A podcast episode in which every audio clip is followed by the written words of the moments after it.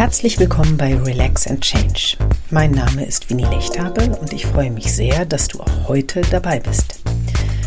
Es ist vielleicht mal Zeit für eine erste kleine Bilanz, die mich sehr froh macht. Deswegen möchte ich das so gerne mit dir teilen.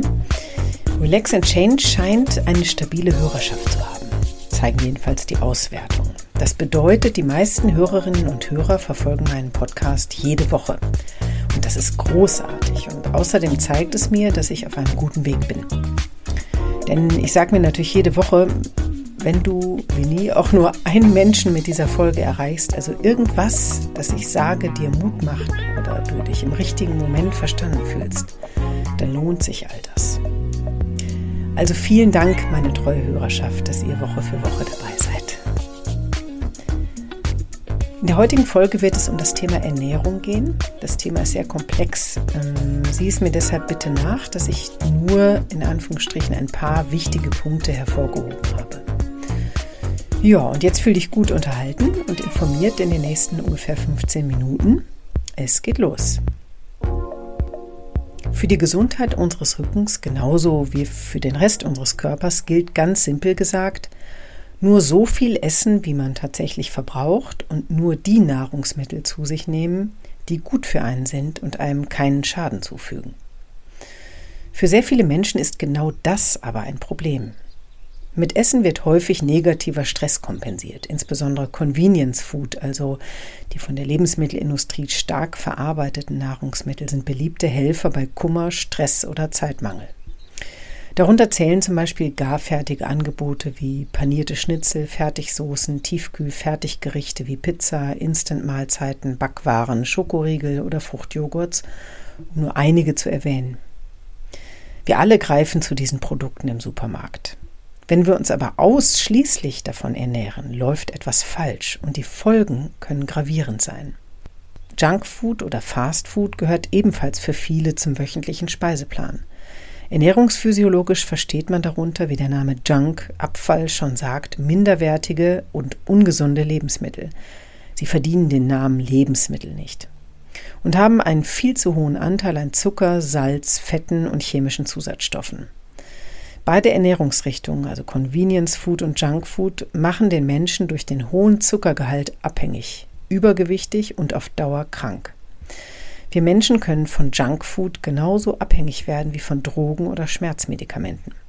Studien haben gezeigt, dass im Gehirn eines Junkfood-Abhängigen ähnliche Prozesse ablaufen wie bei einem Drogensüchtigen. Es wird das Glückshormon Dopamin ausgeschüttet, das letztlich dafür sorgt, dass der Junkie immer mehr von der Suchtsubstanz zu sich nehmen will, weil die Rezeptoren im Gehirn, die auf Dopamin reagieren, nach und nach unempfindlicher werden. Der übermäßige Konsum von Convenience Food und von Junk Food führt zunächst zu Übergewicht und dann direkt in die Krankheit. 67 Prozent der Männer und 53 Prozent der Frauen in Deutschland sind übergewichtig. Wie ich finde, eine absolut erschreckende Zahl. Das ist ein Problem auch für den Rücken. Eine Studie der Hongkong-Universität aus dem Jahr 2012 hat ergeben, dass 73 Prozent der übergewichtigen Probanden, Durchschnittsalter 42 Jahre, unter Bandscheibendegeneration litten. Für Rückenerkrankte sollte demnach an erster Stelle die Gewichtsabnahme stehen. Unter ärztlicher Anleitung funktioniert das besonders im Krankheitsfall meist besser als alleine. In Reha-Kliniken gehört Gewichtsreduktion bei übergewichtigen Patienten dazu. Eine leichte Kost in Kombination mit viel Bewegung und Muskelaufbau kann in zwei bis drei Wochen Klinikaufenthalt schöne erste Ergebnisse auf der Waage erzielen. Die Schwierigkeit mit Übergewicht besteht in puncto Rückenerkrankungen allerdings weniger in der zusätzlichen Last für die Bandscheiben. Die können nämlich erstaunlicherweise jede Menge Gewicht oder Kompression laut Studien bis zu 700 Kilogramm aushalten, sondern wie bereits erwähnt auch am Essen selbst. Ein übergewichtiger Mensch isst zu viel, insbesondere fettreiche Lebensmittel. Das ist besonders problematisch, wenn diese auch noch stark zuckerhaltig sind und weitere synthetische Zusatzstoffe enthalten, wie sie in den meisten Fertignahrungsmitteln zu finden sind. Wenn du mal darauf achtest, wirst du verwundert sein, in wie vielen Lebensmitteln sich zusätzlich hinzugefügter Industriezucker oder jede Menge schädlicher Transfette tummeln.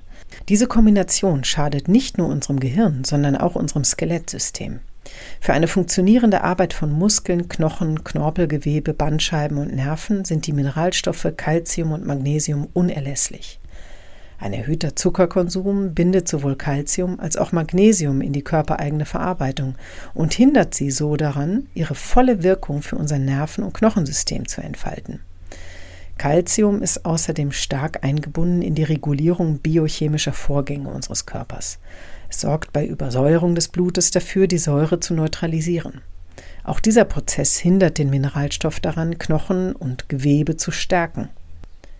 Vitamine aus dem B-Komplex sowie Magnesium und Calcium sind zudem unentbehrlich bei der Regeneration von Nerven nach Bandscheibenoperationen. Insbesondere raffinierter Zucker ist Gift für den Körper und sollte gerade in Krankheit nicht im Übermaß verzehrt werden. Ich habe das in meiner Krankheitsphase nicht gewusst, habe mich aber auch nicht für einen starken Zuckerkonsumenten gehalten. Erst jetzt weiß ich, in wie vielen Lebensmitteln sich Industriezucker versteckt und dass ich sehr wohl zu viel Zucker zu mir genommen habe. Versuch das selber mal. Schau einfach mal auf die Produkte und lies dir durch, was in ihnen enthalten ist. Du wirst staunen, du wirst geschockt sein, genau wie ich, in wie vielen Lebensmitteln Zucker hinzu oder wie vielen Lebensmitteln Zucker hinzugefügt wurde. Das ist wirklich erschreckend. Ähm, in Lebensmitteln, in denen man es nie im Leben erwartet hätte.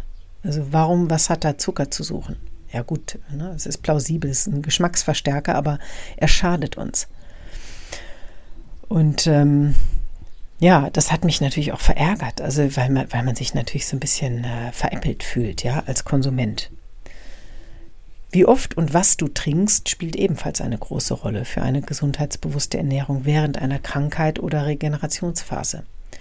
Zucker- und alkoholhaltige Getränke sollten möglichst vermieden werden.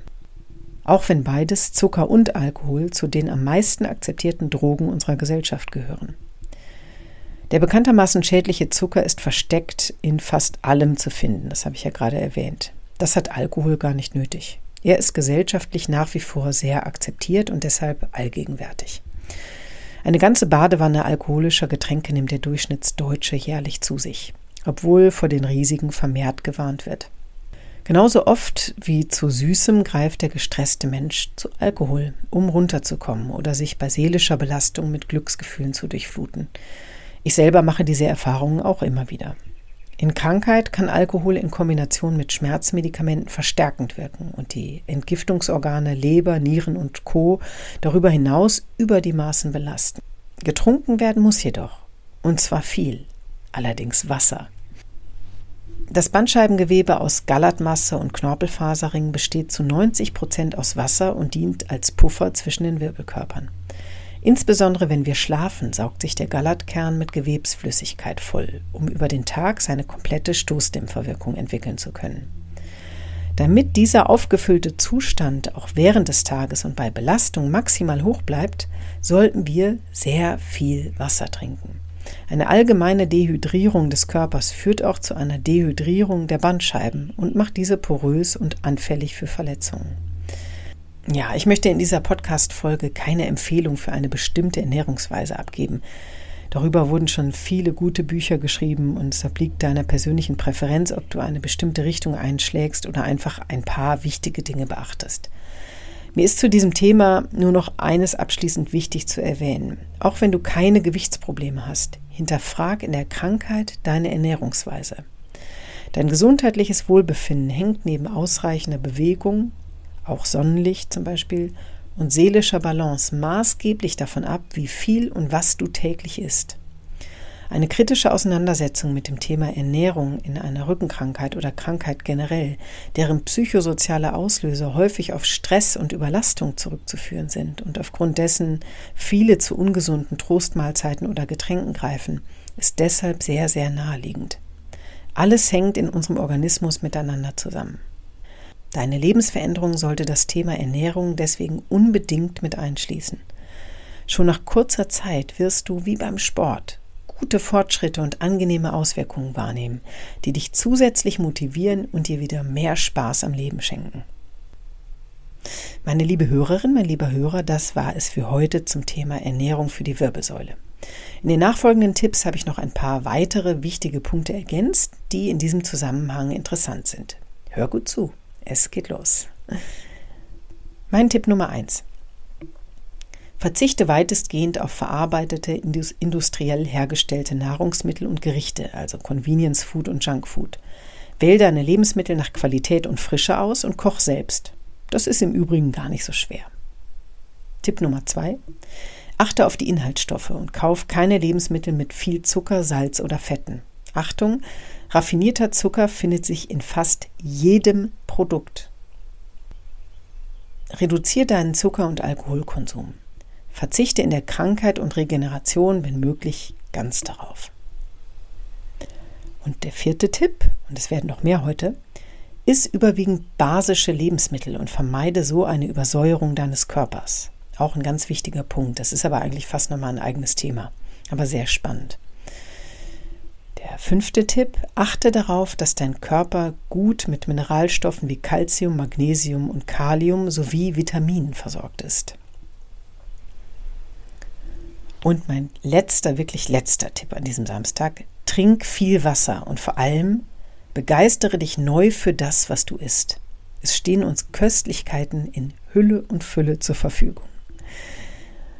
Ja, und abschließend möchte ich noch vorsichtig ergänzen, solltest du übergewichtig sein, dann fang noch heute an abzunehmen. Am besten unter ärztlicher Anleitung in der Reha, wenn du gerade in der Reha bist oder in der rehabilitativen äh, Post-OP-Phase oder privat zu Hause.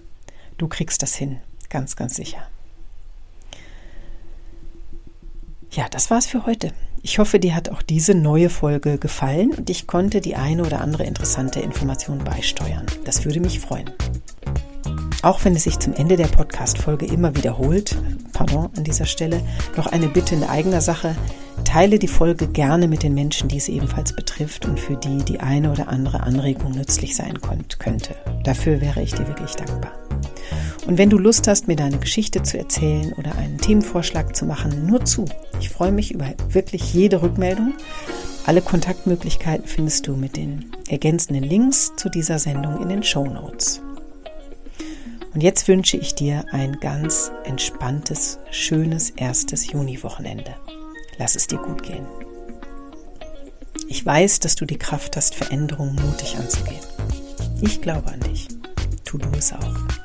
Alles Gute, deine Winnie.